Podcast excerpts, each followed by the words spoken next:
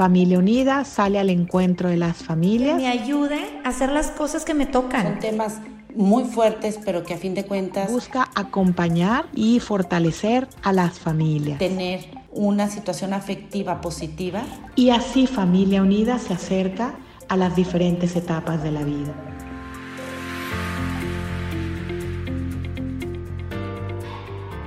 Queridas familias, ¿cómo están? Buenas tardes y bienvenidos al podcast de Acompañándote en tu vida de familia unida. Gracias por la invitación. Yo soy el padre Julio Muñoz, soy español de Madrid, pero llevo cinco años trabajando aquí en Monterrey y soy capellán de la preparatoria Anáhuac eh, Campus San Agustín. Y en las tardes apoyo eh, en la sección de jóvenes, apoyando con orientación y acompañamiento de adolescentes, universitarios, profesionistas, eh, jóvenes parejas, novios, jóvenes matrimonios, en fin. Eh, una vida, la verdad, feliz aquí en, Monterrey. Y la verdad es que llevo también tiempo apoyando en este apostolado de Familia Unida, sobre todo con esos cursos que hacen de fin de semana de preparación, con algunas pláticas, conferencias, sacramentos. Y la verdad es que agradezco mucho la oportunidad de poder contribuir, contribuir con un granito de arena eh, pues sobre cómo vivir y mejorar la vida en familia. Esta plática, este podcast se llama La plática del huevo frito. Ocho tips para recuperar, mantener o fortalecer la unión de la familia. Y si me aguantan hasta el final van a entender por qué le digo la plática del huevo frito. Entonces vamos a analizar de una moda, de una forma muy, muy sencilla, ocho tips eh, que pueden darles algunas ideas, darnos algunas ideas pues para estos días de cuarentena y luego más adelante, cuando pase todo este jaleo, pues ver cómo podemos recuperar donde se ha perdido, mantener donde ya se tiene o fortalecer la unión de la familia. El primer tip, tómate un tiempo para analizar y aceptar con quién o con quiénes existe una herida en la familia. No tiene que ser alguien tan cerca de ti, puede ser un primo, puede ser un, tío, un pariente lejano o tal vez incluso dentro de tu familia, puede ser tu, hermano, tu hermana, tus padres. Pero a veces dejamos pasar el tiempo y no queremos aceptar que hay una herida, que hay algo, hubo una frase, hubo un comentario, hubo una situación que abrió una herida y ahí está, sangrando, supurando y nos, no nos hemos dado el tiempo para detenernos a reflexionar y tal vez a, tal vez a aceptar que esta herida sigue sangrando. Entonces, tomarnos el tiempo, tal vez en la noche antes de acostarnos, para decir, bueno, vamos a ver, en mi familia, ¿con quién existe una herida abierta? Y ponerle nombre y apellido. Puede ser una, dos o tres personas, pero siempre hay alguien. Pero primero, primer tip, tómate un tiempo para analizar con quién existe una herida abierta. Segundo tip, ten la humildad de tomar la iniciativa para dar el primer paso y salir al encuentro. Un mensaje de WhatsApp, oye, ¿cómo estás? Mostrar interés, cómo te ha ido últimamente, cómo va tu trabajo, cómo está tu salud, cómo están tus hijos, cómo te va en la escuela. Pero dar el primer paso, no esperar a que la otra persona dé el primer paso, porque somos expertos en, en sacarle la vuelta o hacernos de rogar. Oye, ¿por qué no somos un poco más humildes y tomamos la iniciativa de mandar un mensaje, de comunicar un deseo, un deseo de querer restablecer un poco de comunicación, un deseo de sanar, un deseo de salir al encuentro. Entonces, segundo tip, tener la humildad de tomar la iniciativa. Tercer tip, hablando todavía de esta persona o de estas personas con las que hay heridas, Pedir perdón, pedir una disculpa sin justificaciones, llamando las cosas por su nombre. No hares tantas vueltas a las cosas, no pasa nada. Pides perdón, es que no fue solo mi culpa, no pasa nada. Da tú el primer paso.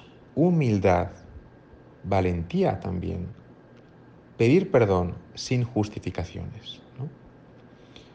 Cuarto paso, o cuarto tip, perdón en casa, con la gente que tenemos más cerca, rescatar el valor de lo pequeño. Una sonrisa, un comentario agradable, un gesto de gratitud. Pregúntate cuándo fue la última vez que agradeciste a tu esposo algo o a tu esposa algo. ¿Cuándo fue la última vez que le dijiste a tu hijo o a tu hija, oye, gracias por esto? Te veo echándole ganas. O si me está escuchando un hijo, a tus papás. ¿Cuándo fue la última vez que agradeciste algo a tus padres? Por pequeño que sea, la cosa más insignificante, ¿no? Pero lo pequeño, rescatar el valor de lo pequeño. Una sonrisa, un comentario, oye, qué bien te ves, qué bien te queda ese vestido, oye, qué buena cara tienes hoy. No sé, un detalle, qué bien te queda esa chaqueta. Quinto tip, rezar juntos rezar juntos. Por ejemplo, el rosario o a lo mejor, si para algunas familias es demasiado, un misterio del rosario, pero rezarlo juntos, tal vez en la noche, alrededor de la cama de, de los papás o en la sala de estar, rezar un misterio del rosario. Acuérdense esa frase de Juan Pablo II, la familia que reza unida permanece unida. Sexto tip, esto a lo mejor para algunos es un poco más eh, novedoso, Buscar un espacio puede ser mensual para lo que llaman acá el momento de las netas.